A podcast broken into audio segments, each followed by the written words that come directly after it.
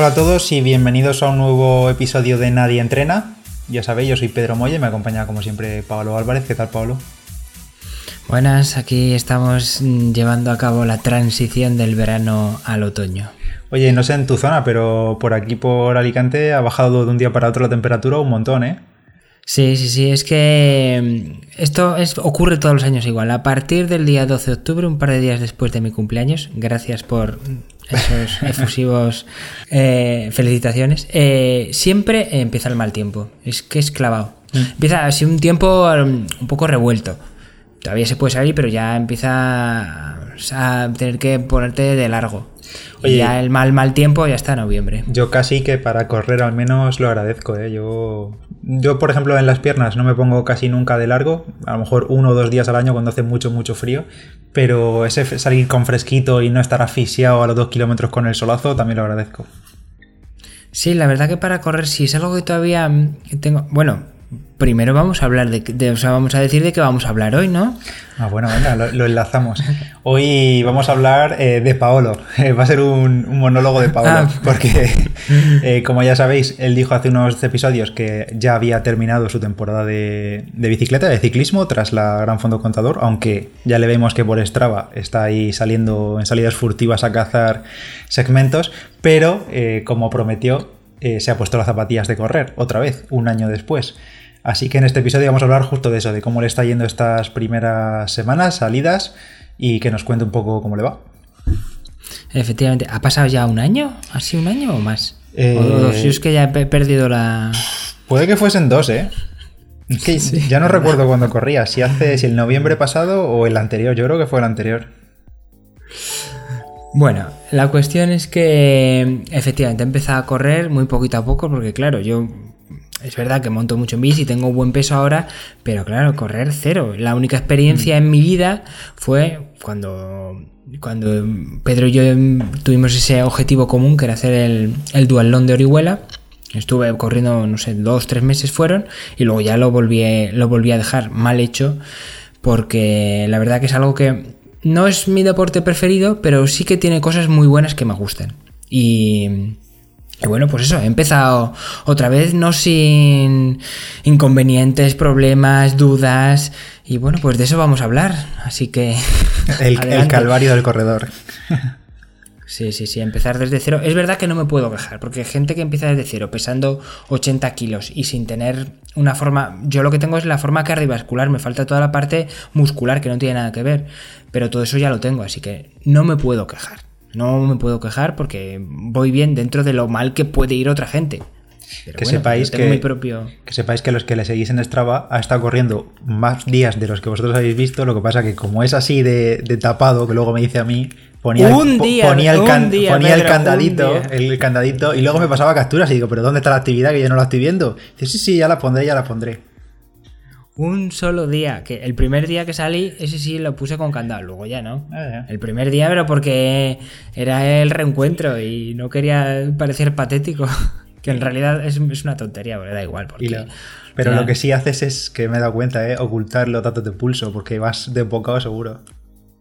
Ah, sí, eso siempre, pero la bici también, ¿eh? La bici también, porque ahí sí que hay un componente de, de, estrategia. En el pulso, es verdad que eh, los vatios son importantes, pero en el pulso puedes ver si realmente se ha esforzado, ¿no? Porque al final tú puedes ver, vale, este tío pesa tanto peso y hace tantos vatios, vale, puedo estar más o menos a su nivel, pero no sabes si en ese segmento, por ejemplo, en concreto, se ha esforzado mucho. Hmm. Si veo que es un pulso altísimo, bueno, este tío iba a tope, entonces ya sé que esos vatios son su tope, o a lo mejor no, o a lo mejor solo iba al 80%.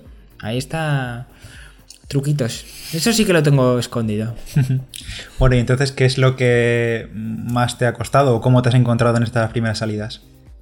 Pues mira, esa la primera salida, la que, la que puse oculta, sobre todo tuve flato, un flato que me moría. O sea, yo creo que fue mal, no por, por las sensaciones, solo fueron 20 minutitos, porque lo que he hecho es pautarme muy bien hasta el otro día, que ahora lo contaré, eh, lo que iba a salir de antemano y que fuese todo muy poquito a poco, 20, 25, 30, 35, 40 minutos, 5 minutos cada, cada vez, no cada día porque no he salido todos los días.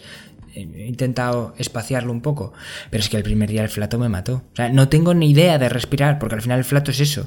Y claro, como además no salgo por, por carretera, sino por caminos, que es un poco más complicado por lo que me contaste, pues claro, un flato horrible. El primer y el segundo día, pero el primer día, vamos, que parecía que me había metido un puñal en las costillas. Sí, sobre todo quizás sea, bueno, sea eso, la falta de, costumbre y quizás si el terreno es así irregular, que vas dando más botes, vas con respiración más, más eh, ¿cómo se dice?, eh, entrecortada, pues quizá eso fue lo que provocó el flato pronto. Pues sí, eso, sobre todo flato. Luego otra cosa que me ocurrió es que, claro, el primer día eran 20 minutos y a pesar del flato y todo esto y de que iba jodidillo, que se me hace cortísimo. Se me hace cortísimo, claro, 20 minutos para mí, o sea, es que eh, con la bici es que no es nada. Claro. incluso los días que he salido más tiempo, que he salido hasta 50 y pico minutos, es que se me hace como, ¿ya? ¿Ya está esto? o sea, da igual, aunque hubiese ido a tope, se me hace corto. Porque claro, estoy acostumbrado a, otro, a otra cantidad de tiempo. ¿Y has tenido tentaciones ese mismo día doblar entrenamiento al pensar que era poco?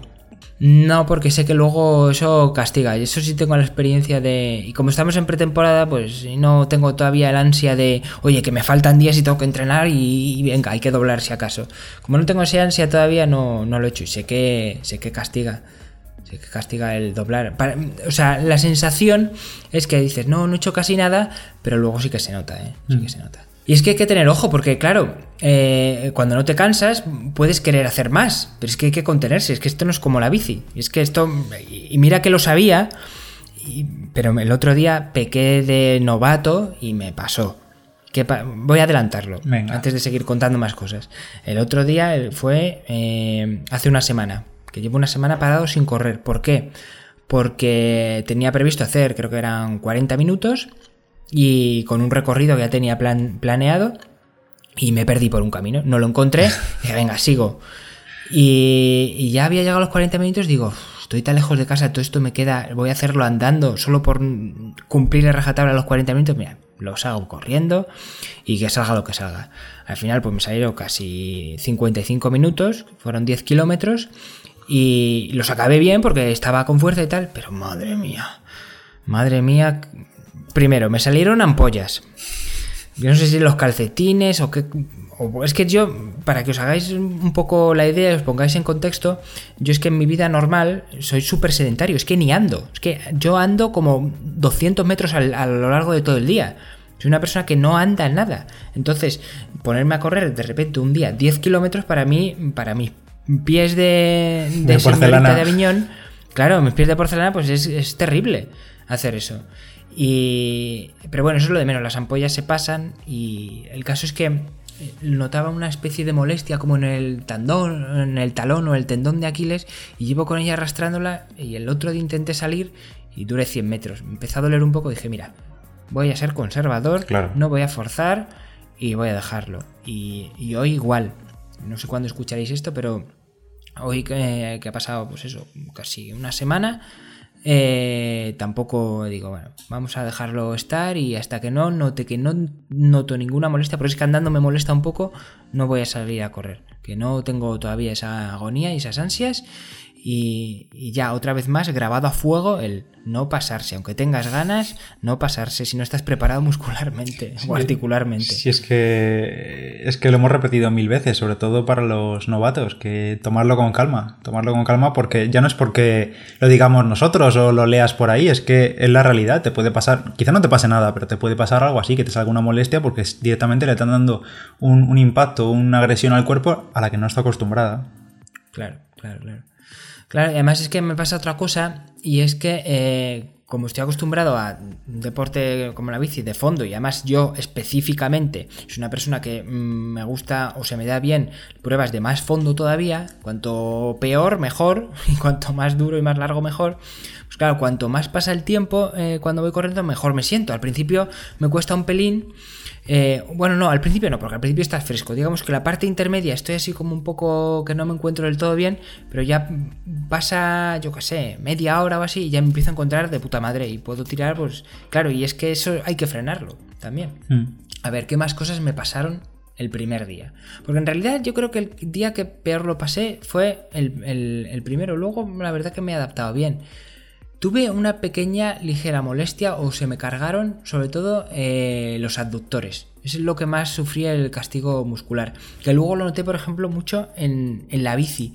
Cuando estaba montando en bici, al día siguiente monté en bici y dije, hostia, ¿cómo tengo los abductores? y eso me sirvió para ver que por ejemplo, ese grupo muscular en concreto no lo trabajaba mucho en bici, pero si lo notaba en la bici, es que algo se trabajaba y me va a servir. O sea, va a haber una transferencia eh, muscular entre el correr y la bici justo en los abductores y voy a poder aprovecharlo más en la bici. Pues sí, oye, pues mira, está bien, bien tenerlo en cuenta.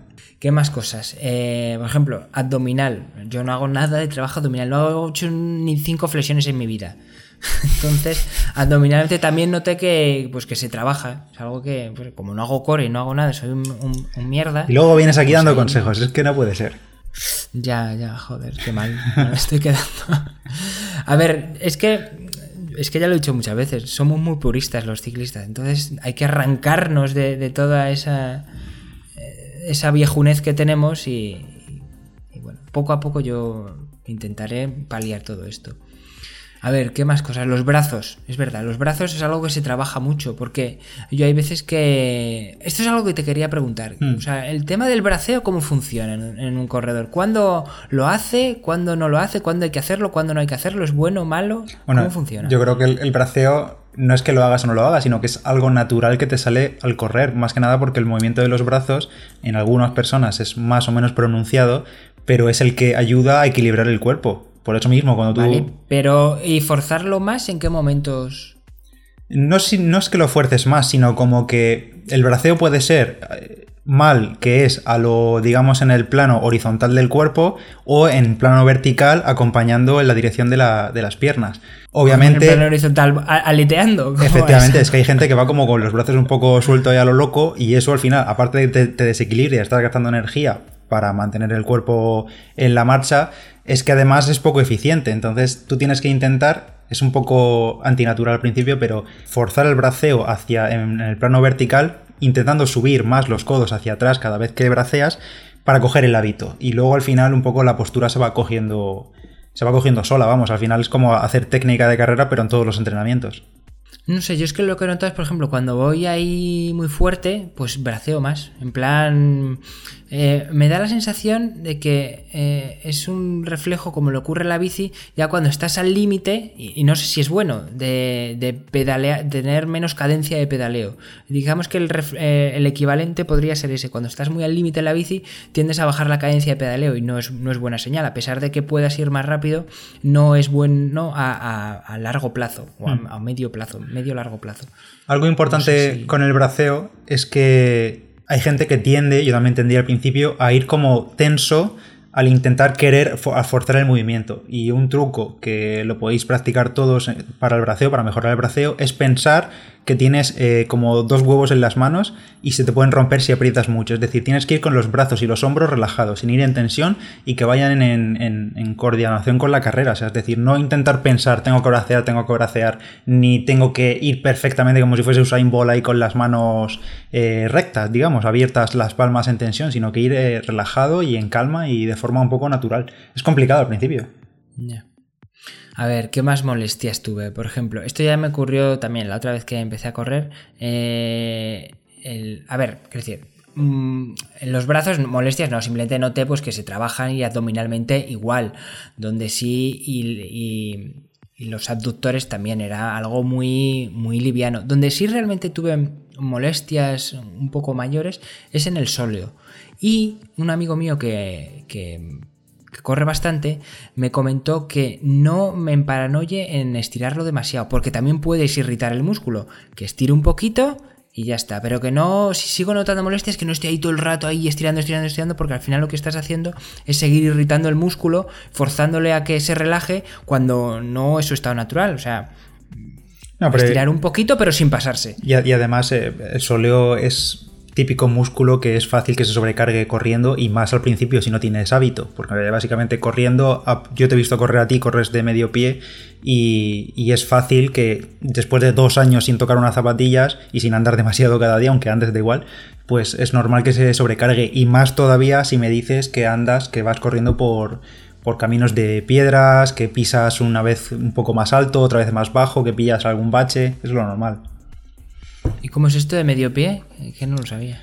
Eh, pues eh, normalmente mucha gente, sobre todo al inicio, pisa en la zancada, digamos, entra con el talón, la pierna que lleva por delante, el pie entra por el talón y, digamos que hace como todo el recorrido de la planta del pie. Pero yo te he visto correr a ti y tú directamente pones tu pie un poco más en, la línea de tu centro de gravedad, es decir, en la parte baja del cuerpo, y te impulsas directamente con la zona de media, que es, lo que según se dice es lo más eficiente porque la fuerza que realiza el cuerpo y la presión que ejerce sobre todo con la rodilla es menor de esa manera. Si tú entras, piensa que si entras con el talón, estás haciendo como una palanca de todo el cuerpo y toda la fuerza va a la rodilla. Entonces la forma, digamos, de técnica más correcta suele ser de medio pie y por ejemplo los velocistas pues ya entran directamente punteando porque ya necesitas tracción todo el rato, no puedes frenarte, hacer palanca con el talón y volver a impulsarte. Entonces es fácil que con de medio pie eh, se, sobrecargue el, el sóleo porque coge tensión directamente, coge tensión. Bueno, a ver, más cositas. Lo que ya he comentado que notaba las ampollas, pero pues eso, solo fue el otro día y es verdad que llevaba un calcetín un poco grueso. Era un calcetín bueno, pero era un calcetín de compresión específico para ciclismo. Entonces no está pensado que, el pie vaya moviéndose mucho. Entonces no sé si fue un error o qué.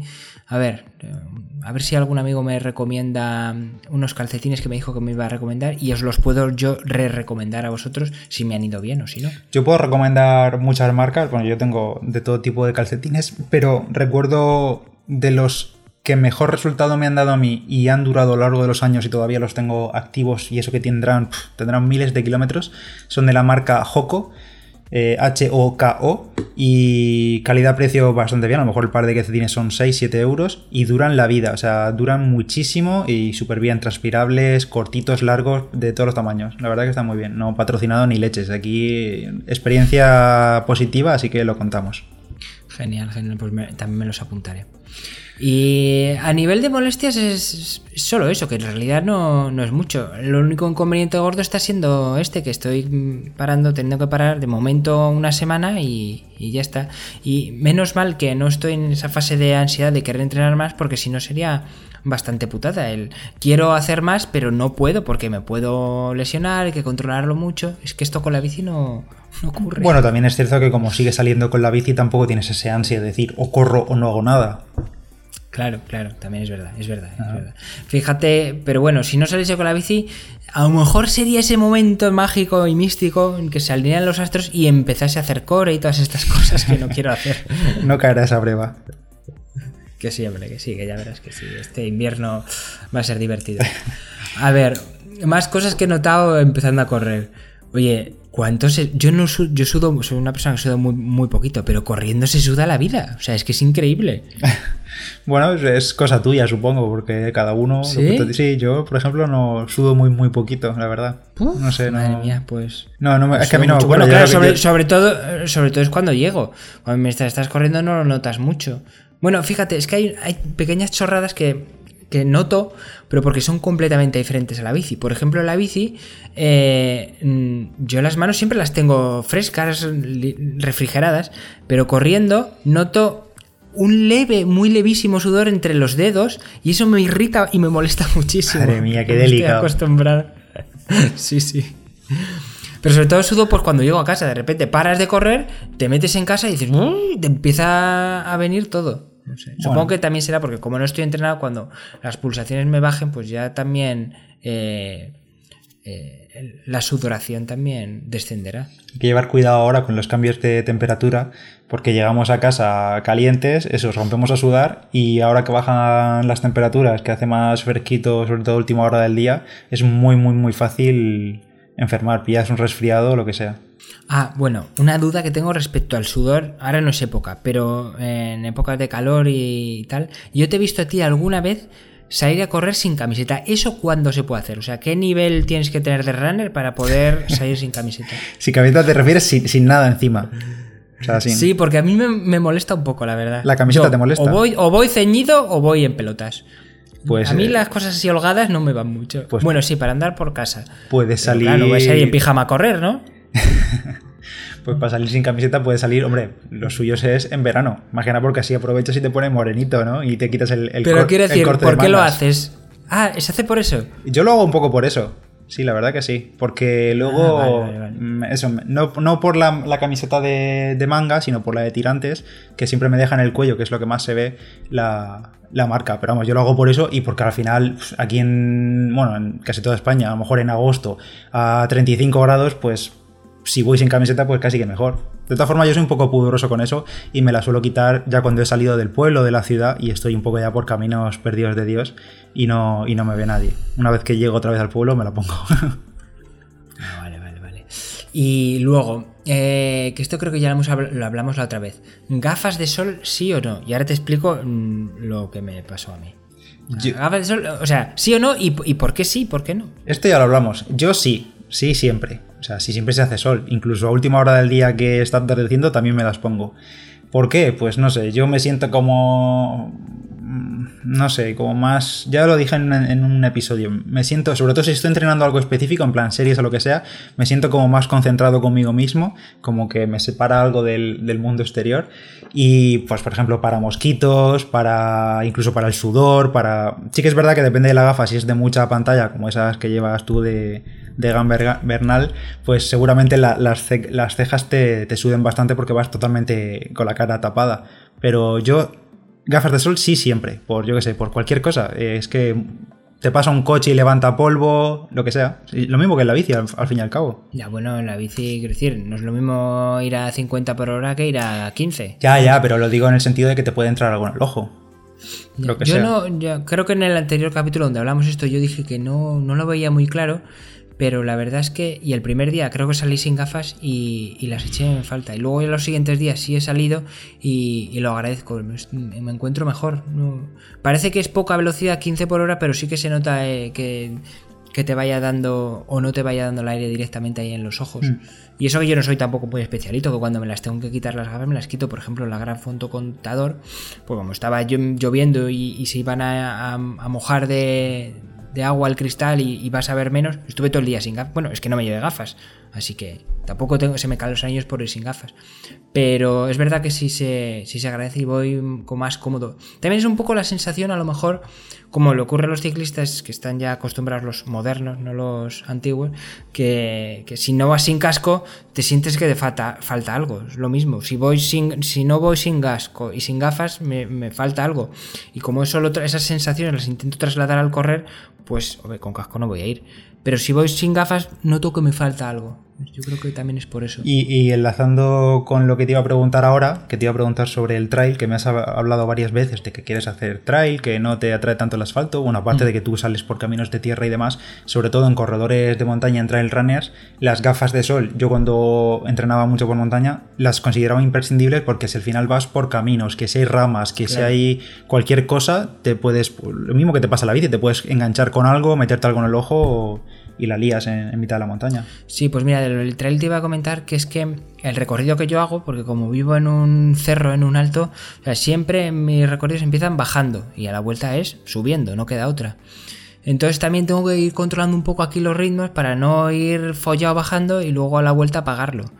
Pero me da cuenta que es que subo mm. de la hostia, subo muy muy bien. Y, y, también he notado cuando ya estaba más en forma, hace un año o dos, cuando empecé a correr, eh, ya le había cogido el hábito, que a mí correr rápido tampoco te creas que me gusta mucho, yo prefiero... Mm, eso, yo creo que voy a ir tirando, a ver, claro, queda todavía mucho por entrenar, pero voy a ir tirando más hacia, hacia el trail, a ver si mm, me llevan por alguna rutita con mucho desnivel y, y pruebo a ver qué tal. Pero claro, también es un problema que para hacer trail tienes que trabajar todavía mucho más articulaciones, tobillos, ahí sí que tienes que hacer trabajo en casa para para, para reforzar eso, porque si no, vamos, te rompes eh, los ligamentos y los tendones en, vamos, en cero coma. Sí, sí, si no haces trabajo de, fuerza y fortalecimiento, acabarás o irás andando por los caminos y aún así notarás una fatiga muscular tremenda cuando llegues a casa.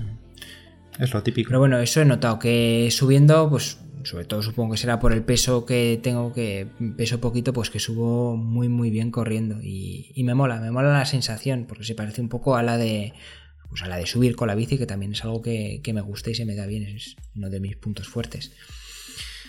Ah, bien, así que, mira, otra cosa que me comentó eh, el amigo mío, este Ronnie, que corre mucho y hace trail, es un crack y sale conmigo en bici, es eh, un trabajo que se puede hacer en casa para fortalecer los aductores sin tener, o sea, casi sin planteártelo, sin decir, venga, voy a hacer trabajo de aductores en, en donde puedas. Y simplemente cuando estás eh, viendo la tele, en el sofá puesto, te coges un par de cojines, te lo pones entre las piernas y, empiezas a apretar las rodillas una contra otra, como las máquinas estas de gimnasio terroríficas para los aductores. Pues algo así, simplemente apretando y así, simplemente estando en casa un rato sin planteártelo, ya casi en el momento de descanso, última hora del día en el sofá, eh, puedes ir trabajando los abductores. Buen truquito. Pues hoy está bien, sí. Sí, sí. Oye, otra cosa que me ocurre. Mm, yo creo que le ocurriría a todos los, a todos los corredores, pero a mí me ocurre, o sea, si me ocurre ahora que estoy empezando, no me quiero imaginar ¿Cómo será cuando ya corra un poco más? Tengo una obsesión insana por el ajuste perfecto de los cordones de la zapatilla. O sea, pero, pero, pero algo escandaloso. O sea, es que no encuentro el ajuste perfecto. Y es que me, lleva a los demonios con eso. Eh, yo soy un poco así también, ¿eh? sobre todo cuando estreno zapatillas o llevo mucho tiempo sin ponerme algunas, que a lo mejor están súper abiertas porque las he limpiado y demás.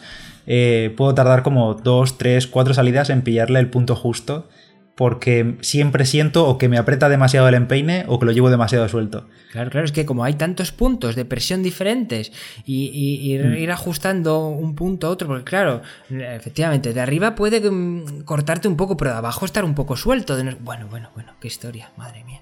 Algo, algo que me ayuda bastante a mí y que tú también tienes son los cordones rápidos, que los que uso para triatlón y duatlón al fin y al cabo tú entras en la transición, te pones las zapatillas y no vas a pararte cada kilómetro a comprobar si está para apretarlo más o aflojarlo. Entonces con el cordón rápido, si fijas el cierre, digamos, el, propio cierre para que no se estiren mal los cordones, siempre lo tienes en el punto que te gusta. Sí, cierto, cierto, pero lo que me di cuenta es cuando los ajusté para, para aquel dualón, eh, es que iba un pelín apretado, pero claro, es que no sé, es que es difícil. Como no estoy, no estoy experimentado, pero luego creo que me di cuenta mm. que los llevaba siempre demasiado, demasiado apretado. A mí me pasa también que eh, el ajuste en mi pie izquierdo es diferente al del derecho. En el izquierdo siempre lo llevo un poco más suelto, o es que en el derecho parece que tengo más puente o lo que sea, que noto que me noto más presión en el empeine, yendo incluso más flojo que en la zapatilla contraria. No sé, no sé si es sensación mía o es así una realidad. Yo me viro los pies y los veo iguales, la verdad. Ya, no, puede ser, puede ser. Es que, claro, estoy acostumbrado, por ejemplo, en la bici, eh, yo en cada salida a lo mejor mm, me puedo ajustar los cierres boa, eh, yo qué sé, a lo mejor una vez por hora. sí, sí, sí, Cuando se te hincha el pie y demás, ¿o qué? No, siempre voy apretando más. ah, vamos a ver. sí, sí. Te van cogiendo. Sí, se me van cogiendo el pie, no sé, algo pasa ahí. Eh, pues oye, eh, eh, zapatillas de correr también existen ahora con cierre boa, ¿Ah, así que quizás sea una solución para ti. Pues, sí, sí. Es buena esa, ¿eh? Empezaron un poco en el mundillo del trail, pero ahora también hay zapatillas de asfalto de New Balance y de. No sé si Adidas tiene alguna. Adidas sé que tiene de trail, pero New Balance seguro que tiene de, de cierre boa en asfalto. Bien, bien. Pues nada, yo creo que eso es. Ah, bueno, una cosa que hay que decir de correr, que una de las cosas que más me gustan se ahorra tiempo. Es verdad que luego tienes que estirar y no sé qué. Y, no es solo el tiempo neto, neto que estés corriendo, que puede ser una hora, por ejemplo, ya estás muy bastante despachado, has hecho un buen entreno. Luego, pues si te tiras 15 minutos estirando, pues bueno, o 10. En realidad solo es una hora y cuarto y tienes mucho despachado. Con la bici tardas más en vestirte, puedes hacer solo una hora, pero digamos que la sensación para hacerla a esa intensidad es mucho más agotadora que, hacerla corriendo.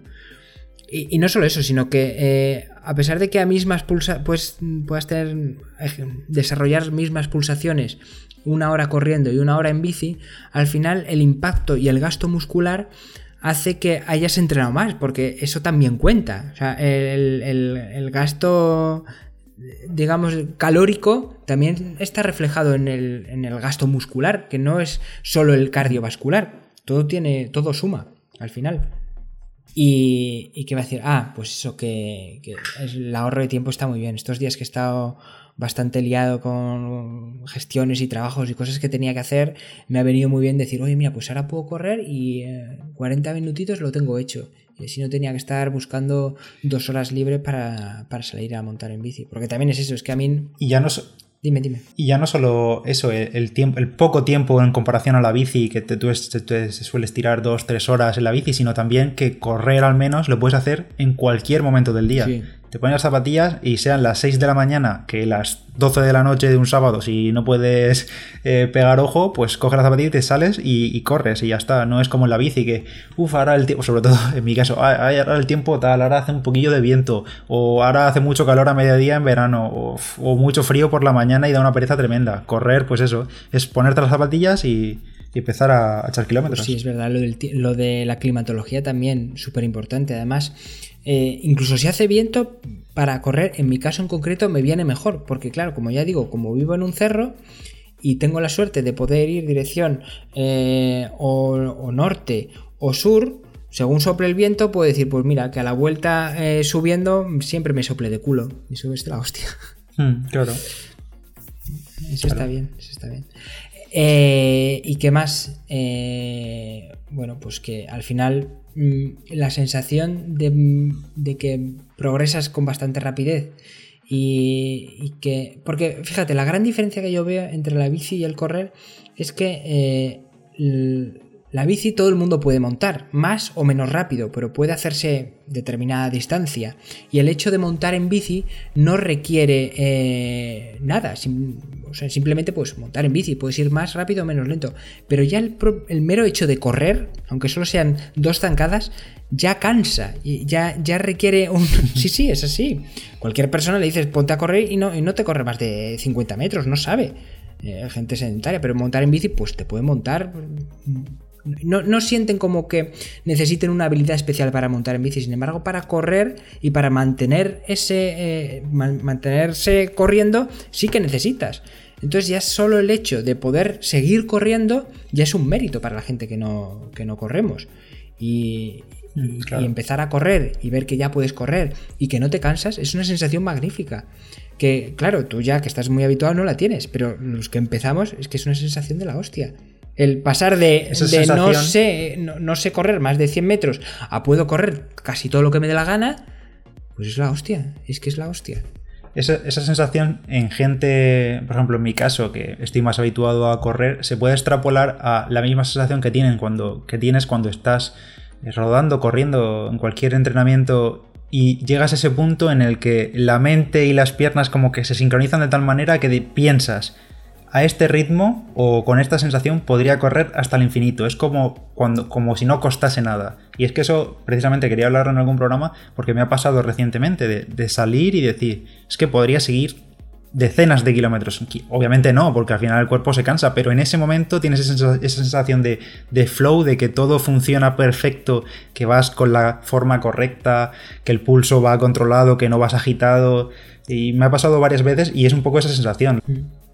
Además, luego también hay otra sensación que ya la sentimos los ciclistas, pero que se potencia todavía más, que es el hecho de, oye, mira, puedo ir casi a donde me dé la gana, o puedo ir lejos, o puedo ir a otro sitio sin más herramienta que, conmigo mismo. Al final con la bici ya está la bici por medio, que es un, es un elemento eh, muy sencillo, pero ya es un elemento de por medio. Sin embargo, corriendo es, proporciona más allá esa sensación de libertad extrema, de, oye, mira, yo sin nada, con lo puesto, puedo irme hasta el pueblo al lado y volver en media horita.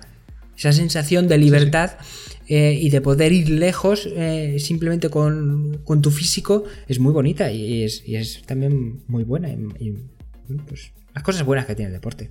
Pues ya, sabiendo que has empezado y que más o menos te encuentras bien, pese a las pequeñas molestias que seguro que se pasan pronto.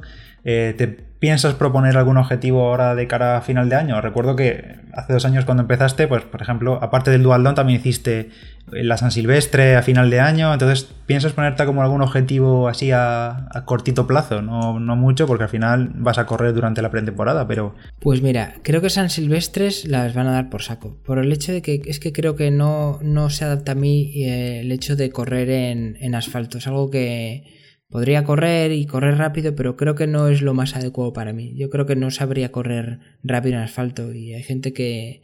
A mí como me gusta ser competitivo y ver que si no, si no es algo que se me dé especialmente bien, pues descartarlo y centrarme más en hacer, pues quizá trail no porque es algo más agresivo, pero algo más cross, algo que tenga más desnivel.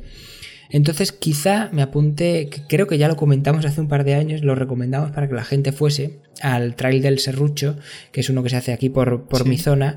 Y, bueno, pues a ver, lo que pasa que son creo que 22 kilómetros, a lo mejor me va a costar llegar a esa distancia. Pero bueno. Pero si no recuerdo mal de cuando vivía allí en Madrid, creo que era por enero, ¿no? O sea, te da tipo de sobra. Bueno, sí, sí, es eh, por enero, pero claro, es mucha tela, ¿sabes? Ahora mismo corro 10 y me he lesionado, así que fíjate. A ver, los que nos están escuchando, que le metan presión a Paolo, pero ya. O sea, que eso de que no puede. nah, va a calar.